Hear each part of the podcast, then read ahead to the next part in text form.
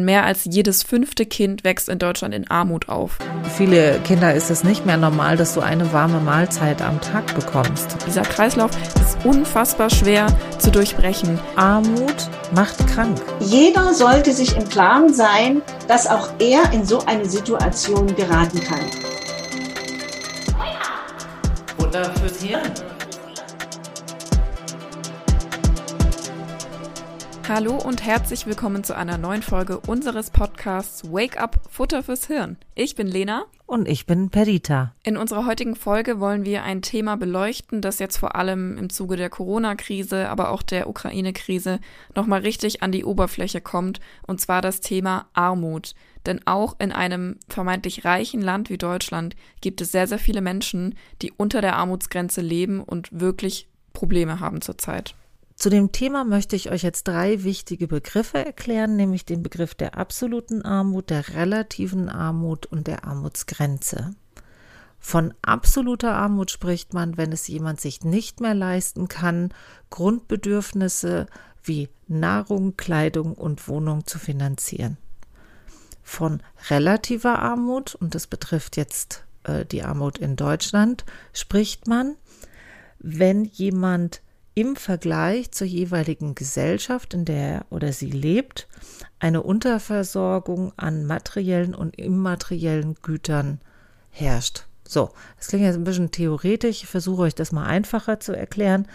Das heißt, ich schaue mir an in der Gesellschaft, was ist üblich, was hat so der Durchschnitt zur Verfügung, um natürlich seine Grundbedürfnisse zu befriedigen, aber auch gesellschaftliche Teilhabe. Also das brauche ich an Mitteln, um ein Minimum an gesellschaftlicher Teilhabe zu haben.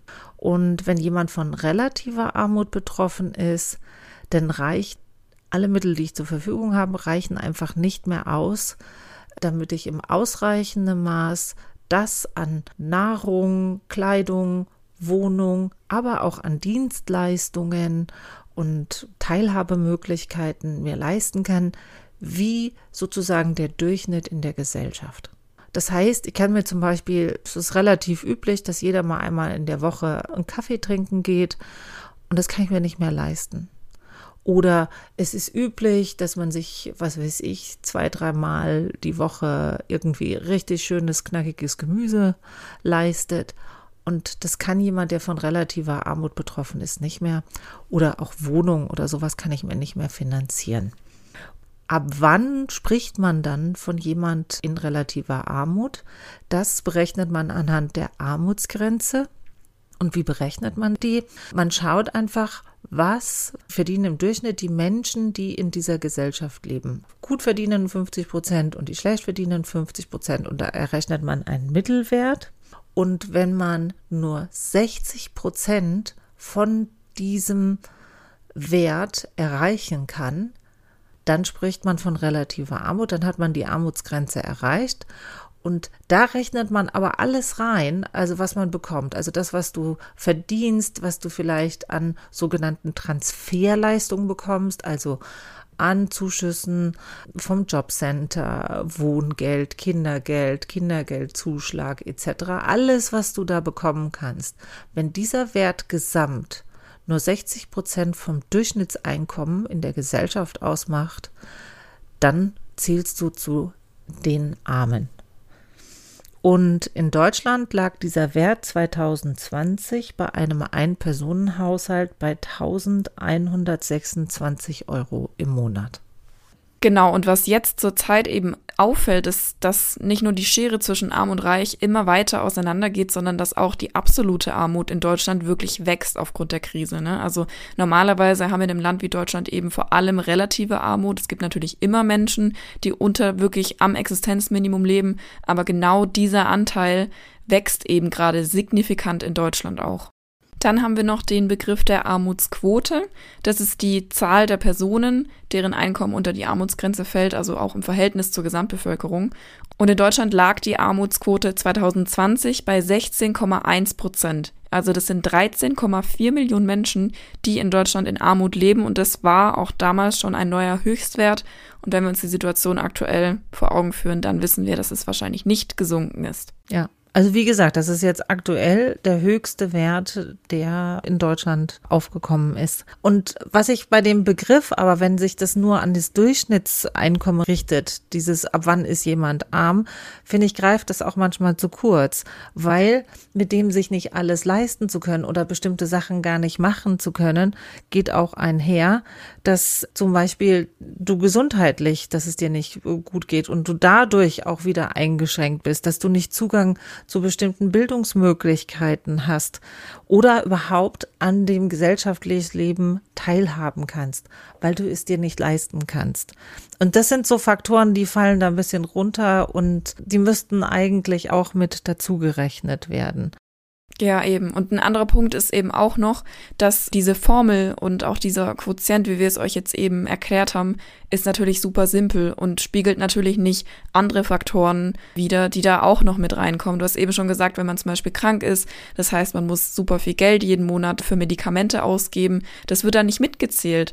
Ähm, oder auch, wenn jemand irgendwie in einer Region wohnt, wo die Lebenshaltungskosten und die Lebensgewohnheiten anders sind, die Lebenshaltungskosten wesentlich höher sind, dann wird es natürlich auch nicht mit einbezogen.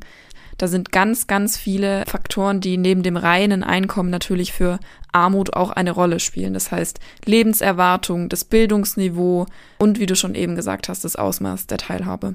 Ja, ja. Oder Beispiel, na, du hast das eine Mal deine Handykosten überzogen und musst Schulden abtilgen. Schulden von einer Summe, die eigentlich gerade nur so reicht. Wenn du immer sozusagen am absoluten Limit langschrubbelst. Und was man einfach auch sagen muss, und das macht es manchmal so schwierig in so einem reichen Land wie Deutschland, ist, wenn natürlich irgendwie Löhne steigen und dann steigen auch die Kosten. Aber das, was dir zur Verfügung steht, steigt nicht in diesem Ausmaß. Das heißt sozusagen, du hast noch weniger Teilhabe, du hast noch weniger zur Verfügung.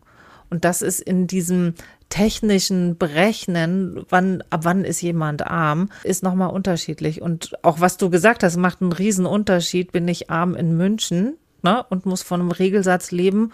Oder sage ich jetzt hier bei uns in der Region, was weiß ich, im Bayerischen Wald, kannst du jetzt zum Beispiel ab und zu noch mal ein bisschen billiger wohnen als in München Stadt. Also da, das macht schon einen riesen Unterschied. Und jetzt ist die Frage, wie kommen einfach Leute in die Armut? Und man muss wirklich sagen, es gibt sowas wie eine Armutsfalle. Also das heißt, es gibt dann so einen Mechanismus, wenn du da einmal drin bist, dann gibt es immer mehr Faktoren, die das stärken. Also zum Beispiel Leute, die grundsätzlich einfach in Jobs arbeiten, wo der Durchschnittslohn einfach so gering ist, dass es eigentlich fast nicht reicht, dass du zum Beispiel alleine an diese Armutsgrenze kommst. Und, und wenn dann zum Beispiel du arbeitest und das nicht wirklich auch ansatzweise so hoch ist, was du dann in Hartz IV plus Wohngeld bekommen würdest, dann ist das auch etwas, was das verstärkt, wo man sich sagt, ja, warum arbeite ich dann? Ich kriege ja gar nicht mehr. Und das betrifft ja dann auch deine Kinder und die damit aufwachsen und einfach nie erleben, wie ein Leben ist, wo du nicht täglich drüber nachdenken musst, was kannst du dir leisten. Was man einfach jetzt über Jahre erkennen kann, auch dass es forschungsmäßig auch belegt ist, Leute, die über lange Zeit und lange Dauer in Mangel leben, also immer schauen müssen, wie komme ich ran. Für die hat es nicht nur soziale Folgen, nämlich Teilhabe an Gesellschaft, an Weggehen, an, an sonstigen, sondern auch psychisch und auch körperliche, gesundheitliche Mängel, die dann auftreten. Genau, du hast es jetzt schon angesprochen, dieser Kreislauf der Armut ist, darf man nicht unterschätzen, weil ich glaube, wir haben halt auch oft in, in Deutschland diese schöne Idee von, wir sind doch ein Land mit viel Gleichberechtigung, mit viel Chancengleichheit, wir tun viel für Bildung. Jedes Kind hat hier die Möglichkeit, auf eine öffentliche Schule zu gehen. Wir haben eine Schulpflicht. Es gibt ja Förderung für Kinder, es gibt Kindergeld. Und dann denkt man sich, naja, wenn man sich anstrengt, wenn man gut ist in der Schule, kann man das doch schaffen, aus diesem Kreislauf auszubrechen, kann man sich doch vielleicht irgendwie davon loslösen, dass die Eltern vielleicht arbeitslos sind und dass man mit Hartz IV aufgewachsen ist. Aber das ist nicht zu unterschätzen. Dieser Kreislauf ist unfassbar schwer zu durchbrechen. Also Wir können ja gerne nochmal das Beispiel nehmen mit der Person, die vielleicht krank ist. Das heißt, ich bin krank, ich kann nur geringe Leistung bringen, geringe Produktivität. Das bedeutet natürlich geringes Einkommen. Geringes Einkommen heißt dann aber auch wieder, ich habe natürlich eine geringe Ersparnis. Das heißt, meine Kinder wachsen auch mit weniger Rückhalt auf. Ich kann auch nicht irgendwie investieren oder in, für die Zukunft großartig was anlegen. Das heißt, wenn so Dinge sind wie die Waschmaschine ist kaputt, mein Kind braucht irgendwie neue Klamotten, das reißt sofort Löcher in die Taschen und ihr seht, dieser Kreislauf verselbstständigt sich dann und überträgt sich halt auch auf die nächste Generation. Dann äh, überträgt sich das auch auf die Kinder. Und sozusagen, das ist dann auch ein gelernter Lebensstil und auch eine Familie, die dann in dieser Stresssituation sich permanent befindet. Und wenn du wenig Geld zur Verfügung hast, kannst du dann natürlich zum Beispiel auch dich nicht besonders gesund ernähren, ne? Weil frisches Obst und Gemüse, sehr wertvolle Nahrungsmittel, die kosten natürlich auch sehr viel mehr Geld. Und wenn einfach zu wenig Geld da ist, dann greift man dann zum billigen Toastbrot, was natürlich nicht so genügend äh, Nährwert hat. Also das bedingt dann auch noch, dass gesundheitlich Leute, die sich nicht gesund ernähren, sind dann auch kränker. Und man muss wirklich sagen, Armut macht krank. Und Leute, die über einen längeren Zeitraum einfach in Armut leben, die kriegen die gleichen Krankheiten wie Manager. Bluthochdruck, Stress, Kopfschmerzen, Migräne, alles was geht. Ein Ding, was ich besonders traurig finde, ist, dass manche Leute wirklich viel, viel arbeiten, aber dass das, was sie verdienen, nicht reicht und sie trotzdem dann noch beim Jobcenter aufstocken müssen. Da spricht man von Erwerbsarmut. Das heißt, das, was du erarbeitest, reicht nicht, um dich selber zu versorgen und deine Familie. Und in Deutschland sind es nach den aktuellen Zahlen 860.000 Menschen, die zusätzlich zu ihrer Erwerbstätigkeit Sozialleistungen beziehen müssen, weil es nicht reicht. Je geringer die Arbeitszeit, je geringer der Lohn, desto größer bist du auf Sozialleistungen angewiesen. Und unter den Aufstockerinnen befinden sich überdurchschnittlich viele Alleinerziehende. Gerade Frauen, die alleinerziehend sind, müssen ja irgendwie die Kinderbetreuung wuppen und können dann oft nicht Vollzeit arbeiten und sind dann auf Teilzeitbeschäftigung angewiesen. Und das sind oft so diese Minijobs ich habe da in dem Bereich viele Jahre gearbeitet und es gab welche, die hatten drei Jobs gleichzeitig. Das waren halt drei 450 Euro Jobs und so und haben wirklich das, äh, wie sie das hingekriegt haben, war unglaublich. Haben also eigentlich die ganze Zeit gearbeitet, haben die Kinder gewuppt und es hat nicht gereicht und sie mussten trotzdem dann noch zum Beispiel Wohngeld beantragen oder besondere Leistungen für die Kinder. Und das ist natürlich dann auch immer mit einem riesen Aufwand verbunden, irgendwie dann um die Runden zu kommen. Genau, und das, vielleicht können wir das an der Stelle auch einfach direkt ansprechen. Dieser Aspekt des Mental Load, das unterschätzt man. Man denkt sich so, naja, da kann man ja zum Amt gehen, da füllt man was aus, dann kriegt man ja das Geld vom Staat geschenkt. Es ist nicht geschenkt, es ist unfassbar viel Zeit und Energie, die man da rein investieren muss, dass man immer die günstigere Alternative findet, dass man Sachen beantragt, sich mit dem ganzen Papierkram auseinandersetzt, mit seinen Rechten.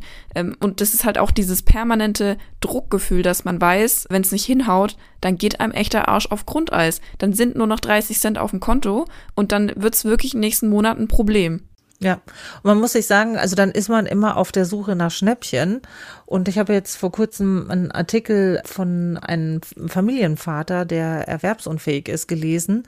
Und der Stunden über Stunden damit verbringt, wirklich die Broschüren durchzulesen von den Supermärkten, um zu schauen, wo ist um wie viel Cent irgendwas billiger, um da irgendwie immer das günstigste Schnäppchen zu den Lebensmitteln, die die Familie braucht, irgendwie zusammenzukriegen und ist da ein Teilzeitjob, um einfach nur günstig einzukaufen. Ja, und wenn man dann überlegt, wie viel er ungefähr damit spart, dass er das so macht, da würden wir vielleicht sagen, naja, für die fünf Euro, da kaufe ich halt alles bei Rewe. Und wenn man sich dann auch mal anschaut, wie die Preise jetzt gestiegen sind, also dann muss es ja wirklich für Familien unfassbar sein. Also er hat zum Beispiel in einem Artikel dann ähm, erzählt, naja, er merkt halt zum Beispiel, das Toastbrot kostet jetzt nicht mehr 99 Cent, sondern 1,19. Die Haferflocken kosten nicht mehr 39 Cent, sondern 60 Cent. Und das alles aufsummiert, dass die komplette Ersparnis weg, die man sonst hat, wenn man eben immer schaut, wo man das günstigste bekommt. Und das muss einfach krass sein. Aber schauen wir uns mal an, wer ist in Deutschland besonders von Armut betroffen? Und das sind eigentlich, und das ist auch das Traurige, in allererster Linie die Kinder. Denn mehr als jedes fünfte Kind wächst in Deutschland in Armut auf. Das sind 2,8 Millionen Kinder und Jugendliche unter 18 Jahren. Also das ist wirklich eine riesig, riesig hohe Zahl und die ist auch je nach Bundesland sehr unterschiedlich. Hat uns bei der Recherche auch wirklich sehr überrascht. Das Bundesland, in dem die meisten Kinder von Armut bedroht sind, ist Bremen mit 42 Prozent. Haltet euch da mal fest. Und genau in Sachsen-Anhalt ist die Quote bei 26,2 Prozent und in Bayern sind es nur 12,2 Prozent in Anführungsstrichen. Und der häufigste Grund für Kinderarmut, und da sind wir wieder bei dem Kreislauf, ist die Arbeitslosigkeit der Eltern. Denn Natürlich, Kinder sind abhängig von ihren Eltern, wenn die nur wenig Geld verdienen oder auf Sozialhilfe angewiesen sind, dann bleibt für die Kinder leider auch nicht viel übrig.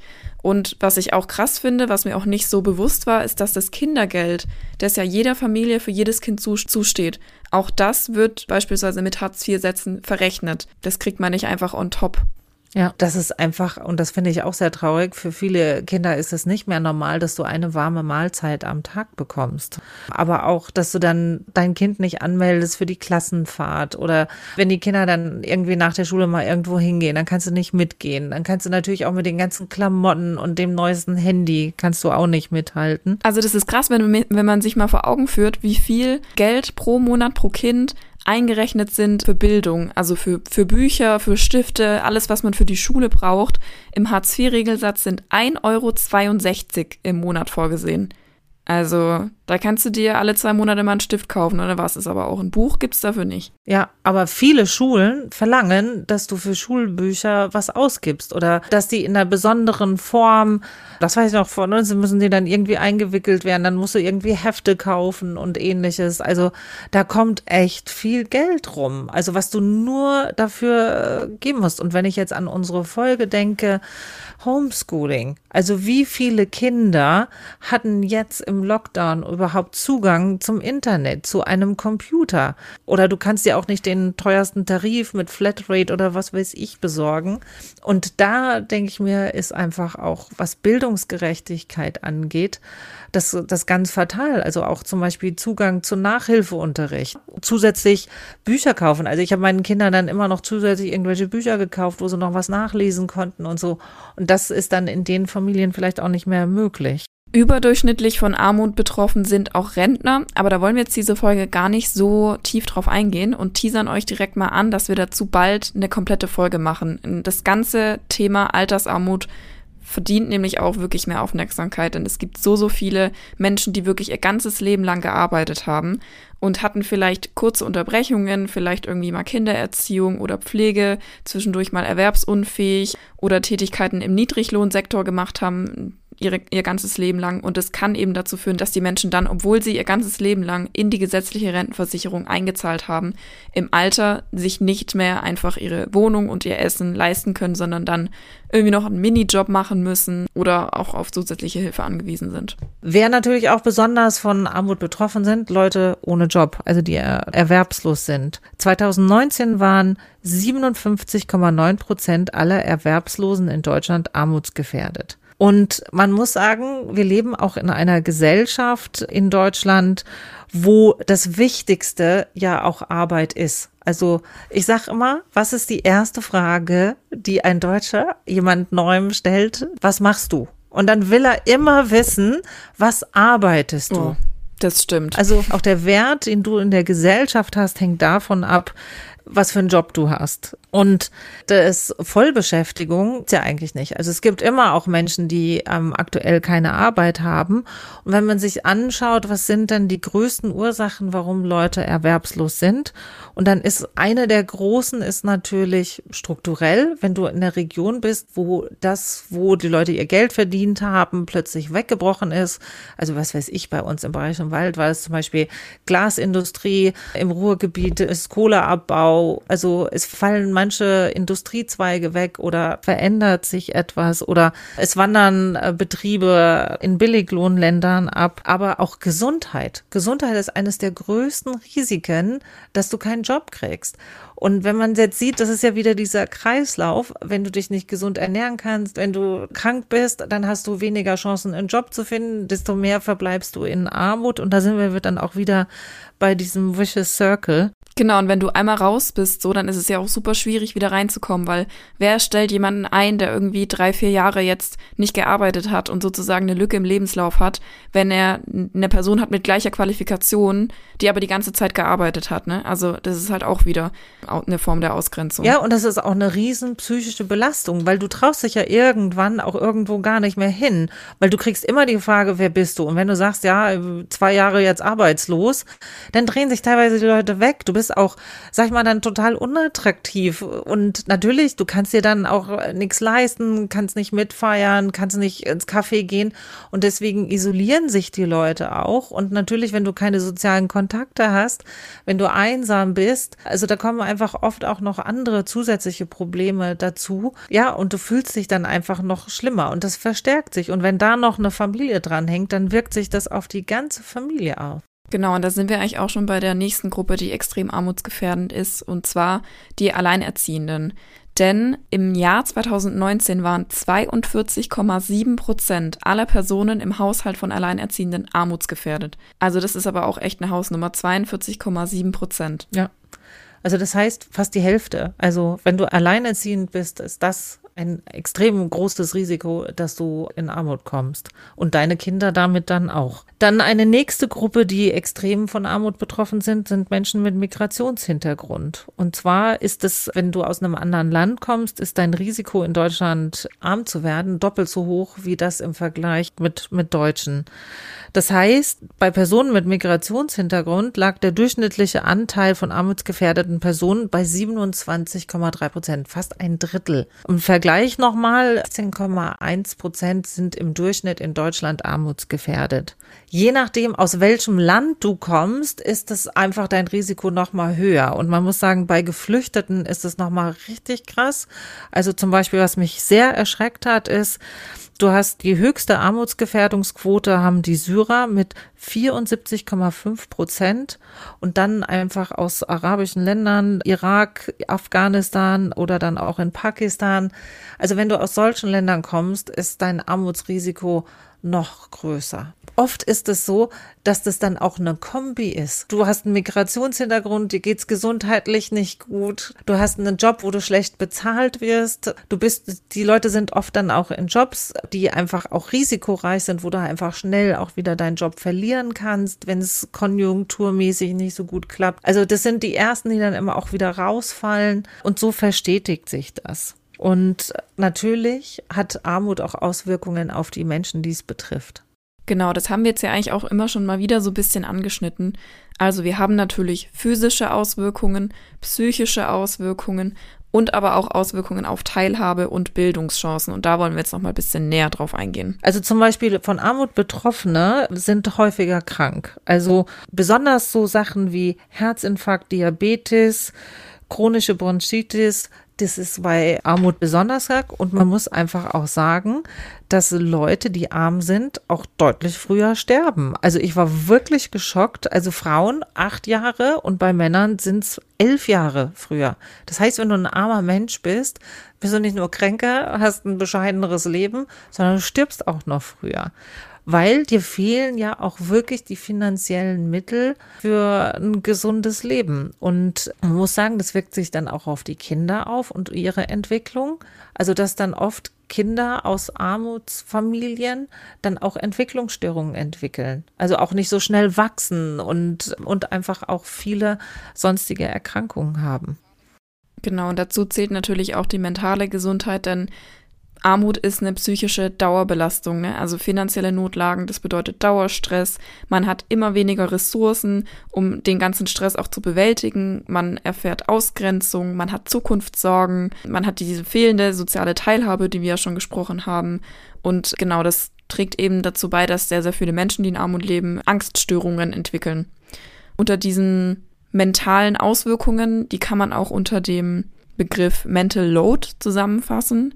Und das bedeutet eben, dass Armut einfach extrem viel Zeit und Energie kostet im Vergleich zu Menschen, die einfach diese finanziellen Sorgen nicht haben.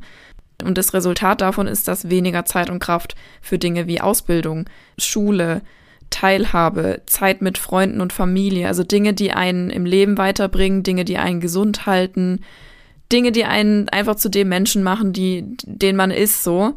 Das bleibt alles auf der Strecke und diese ganze Energie und Zeit wird dafür aufgewendet, wo ist es billiger, was ist günstiger, wo kriege ich heute noch was zu essen, wie mache ich das mit der Schule und wie soll ich dann die Hausaufgaben und ne, also all diese Sachen, das kostet einfach unfassbar viel Zeit und Energie.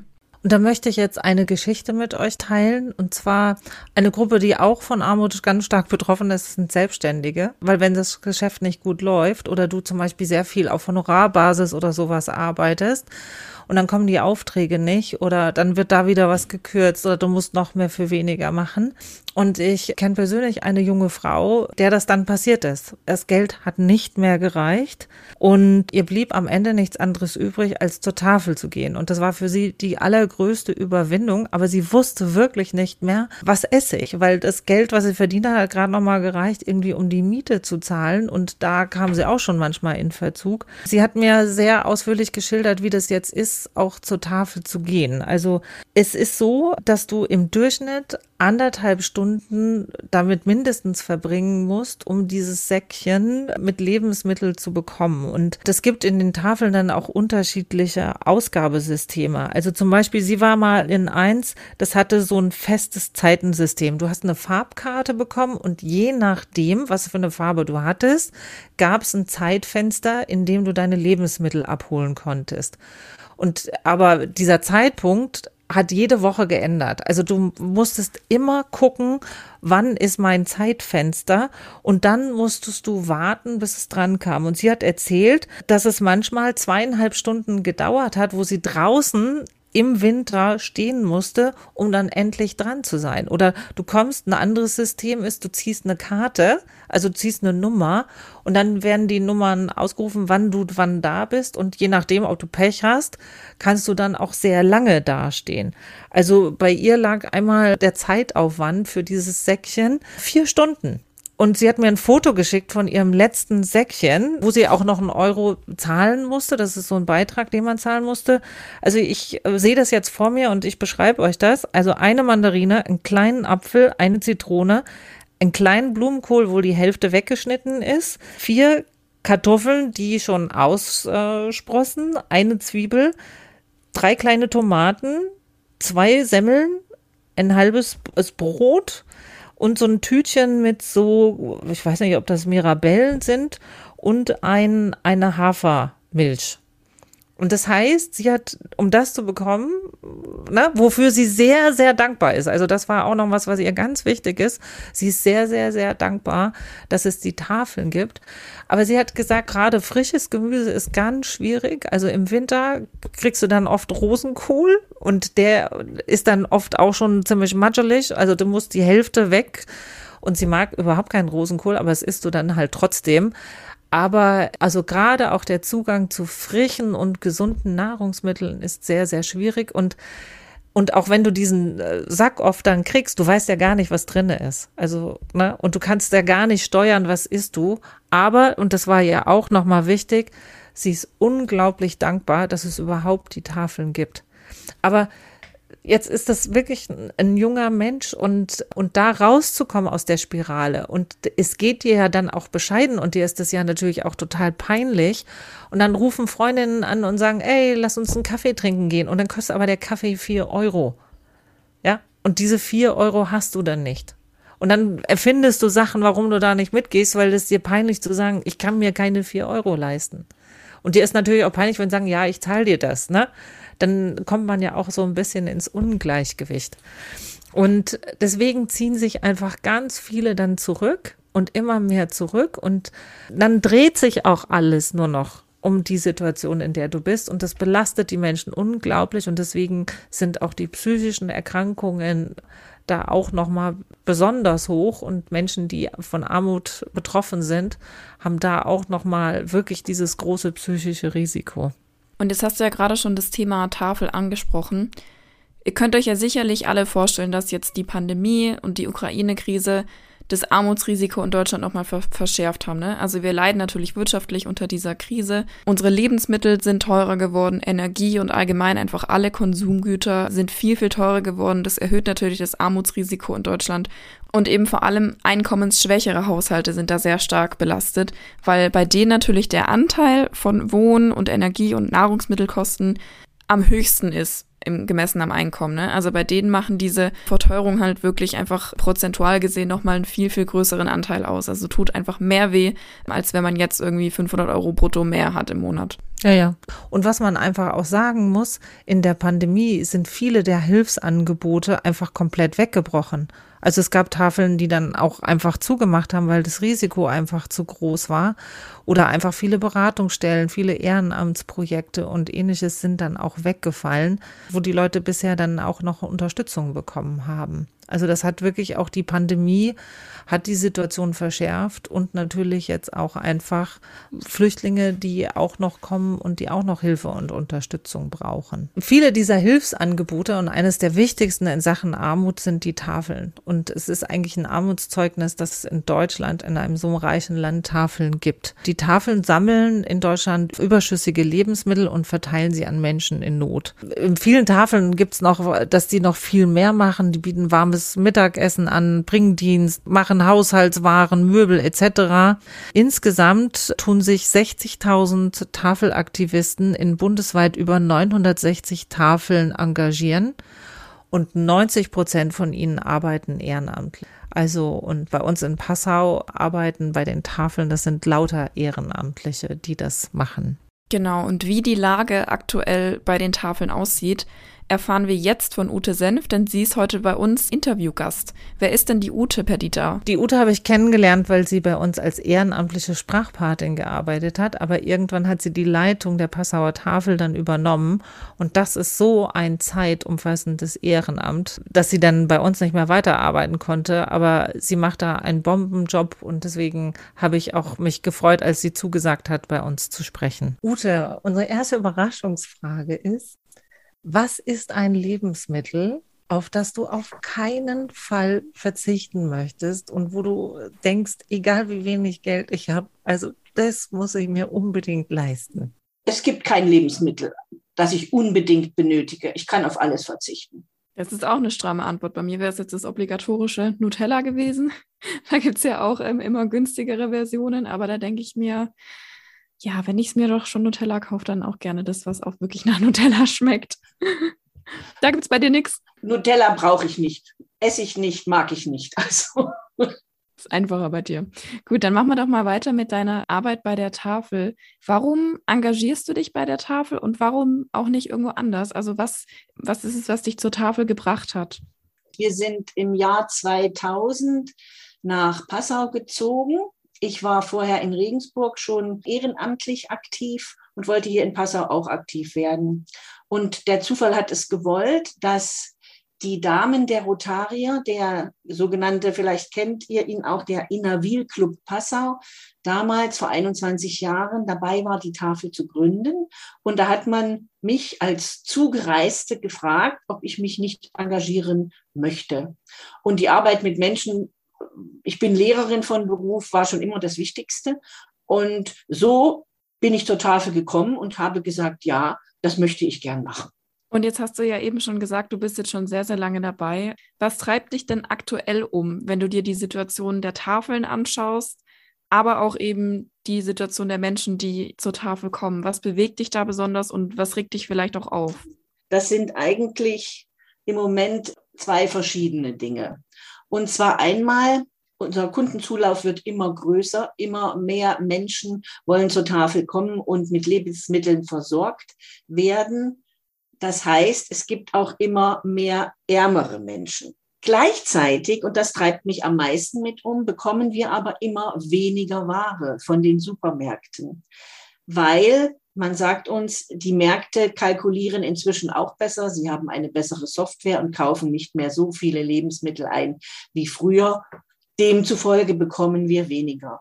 Es ist ein Teufelskreis. Wir bekommen immer mehr Kunden, aber immer weniger Ware.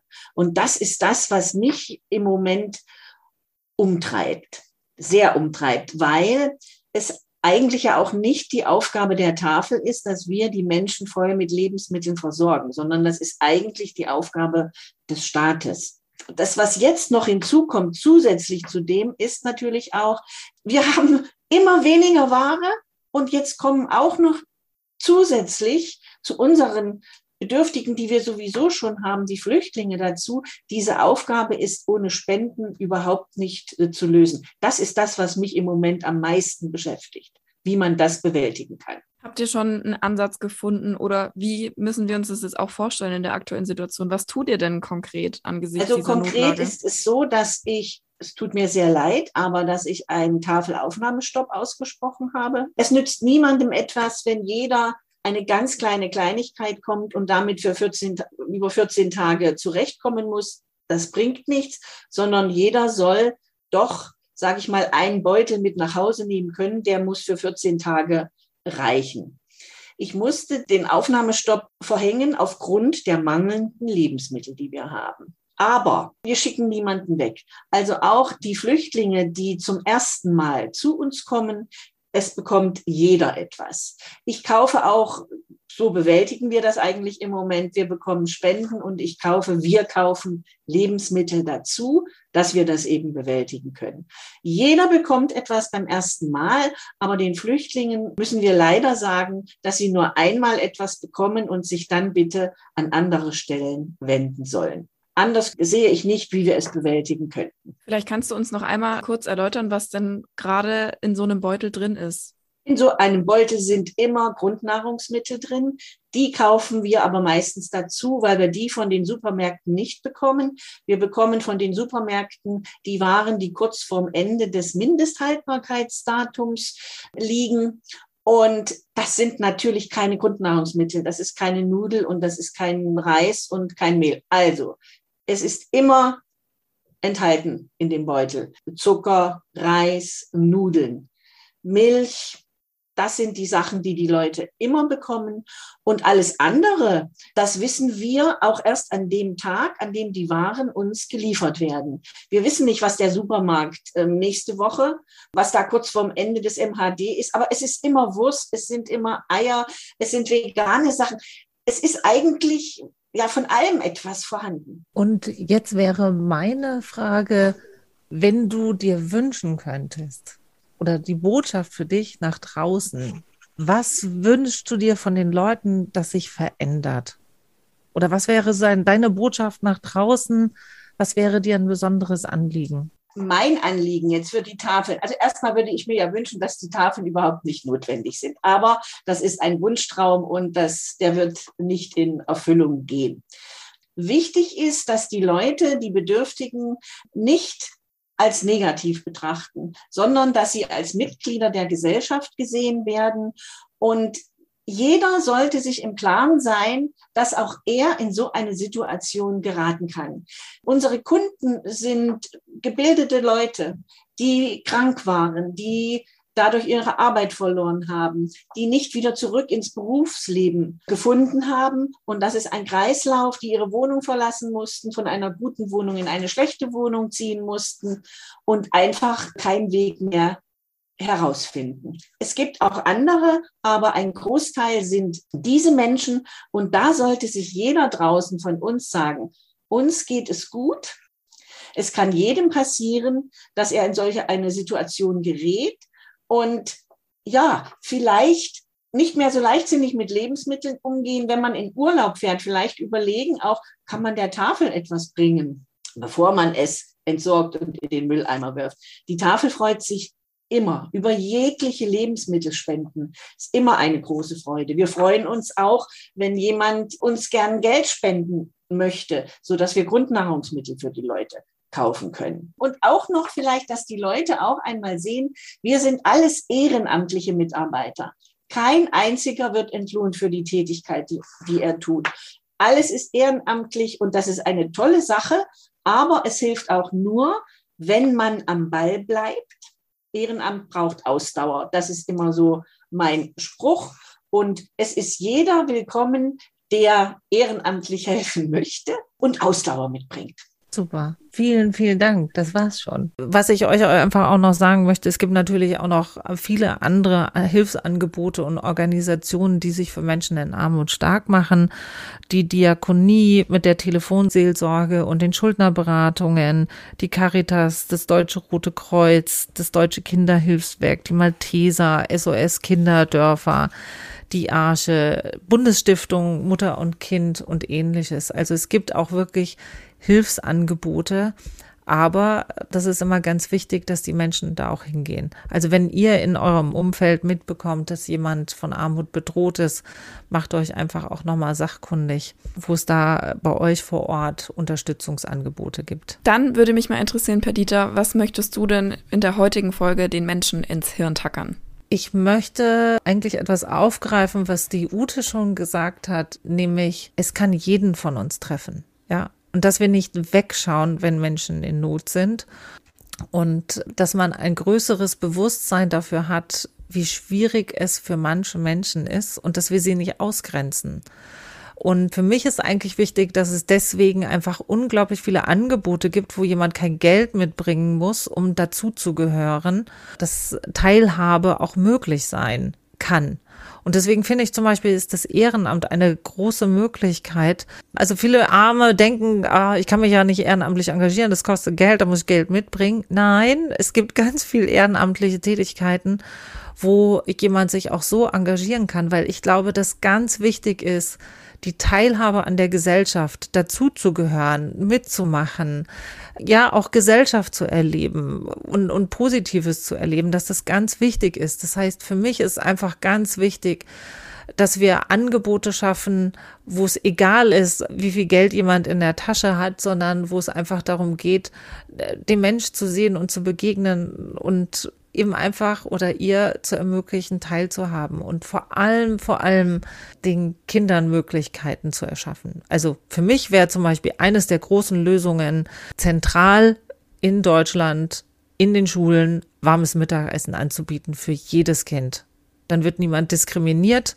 und dann kann das gesundes Essen sein und das Schulmittel und Materialien einfach von den Schulen bereitgestellt wird, dass Kinder auch aus dieser Armutsfalle rauskommen. Das wäre eine super Investition in die Zukunft der Kinder. Ja, da gehe ich mit, weil ich möchte eigentlich auch ins Hirn tackern, die Kinder sind diejenigen, die am meisten leiden und das möchte ich nochmal betonen, in kaum einem anderen Land bestimmt die soziale Lage eines Kindes so sehr seine Bildungsbeteiligung und seine Bildungschancen wie in Deutschland. Deutschland. Das hat eine PISA-Studie auch belegt. Das heißt, diese Benachteiligung bei Kindern, die setzt schon im Vorschulalter ein. Kinder, die aus einkommensschwachen Familien kommen, die gehen schon weniger in Kindergarten. Ne? Und auch so ein, so Vorschlag, was ich zum Beispiel nicht verstehe, warum man das nicht auf die Reihe kriegt, ist beispielsweise Nachhilfe für jedes Kind, Hausaufgabenbetreuung und Nachhilfe ich hätte, glaube ich, mein Abi auch nicht geschafft, wenn ich in einem Fach nicht Nachhilfe gehabt hätte. Ne? Also jeder hat seine Schwächen. Und dass es daran scheitert, dass man da vielleicht einen Schüler aus einer Elternklasse, aus einer neunten, zehnten Klasse hinsetzt, dem fünf Euro die Stunde gibt, dass er da ähm, den anderen Kindern bisschen weiterhilft. Ich finde, daran sollte es nicht scheitern, weil die Kinder sind diejenigen, die wirklich am härtesten von der Armut getroffen werden. Ich habe hier noch mal ein paar Zahlen von euch. Von 100 Kindern, die niemals in Armut gelebt haben, schaffen es 36 aufs Gymnasium und von 100 Kindern mit Armutserfahrungen nur 12. Und was auch einen richtigen Unterschied macht, ist, ob man in einem Haushalt mit mehr als 200 Büchern aufwächst oder in einem Haushalt mit 0 bis 10 Büchern. Dann hat man teilweise nämlich einen Bildungsvorsprung von vier Schuljahren, wenn man in so einem Haushalt mit vielen Büchern aufwächst. Also da seht ihr schon mal, was es wirklich für ja für Auswirkungen hat auf das Leben eines Kindes nachhaltig und dann natürlich auch wieder auf seine Kinder, weil es ist natürlich ein Generationenthema und was, wo wir uns vielleicht auch wirklich engagieren können. Und deshalb kommen wir jetzt auch direkt zu den Challenges. Ihr habt ja gehört, es gibt die Tafeln und die haben aktuell nicht genügend Lebensmittel. Deswegen wäre eine Challenge, spendet an die Tafel und bringt Lebensmittel vorbei.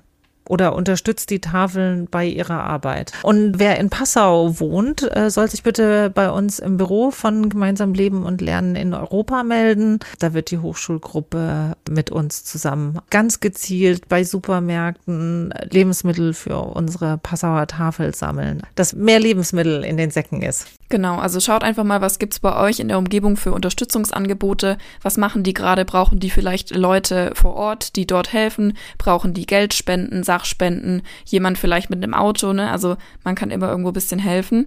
Und als zweite Challenge zum Thema Geld fände ich zum Beispiel auch ganz spannend, wirklich mal wieder bewusst aufschreiben, was man in einer Woche ausgibt, so und dann den Durchschnitt am Tag ausrechnen und mal schauen, ob man überhaupt mit diesem Hartz-IV-Regelsatz annähernd hinkommen würde, weil dann entwickelt man auch nochmal eine ganz andere Sensibilität für Menschen, die wirklich jeden Tag genau mit diesem Beitrag, mit diesem Betrag auskommen müssen. Ich glaube, das schadet nicht, das auch jetzt bei diesen steigenden Preisen nochmal in Relation zu setzen, dass es uns also Perdita und mir jetzt zum Beispiel im Vergleich wirklich gut geht, wie Frau, äh, wie Ute auch gesagt hat, uns geht's gut und ähm, wir sollten andere, ähm, wir sollten uns immer dran erinnern, dass ähm, das nicht unbedingt ähm, so sicher ist, dass es uns immer gut gehen wird.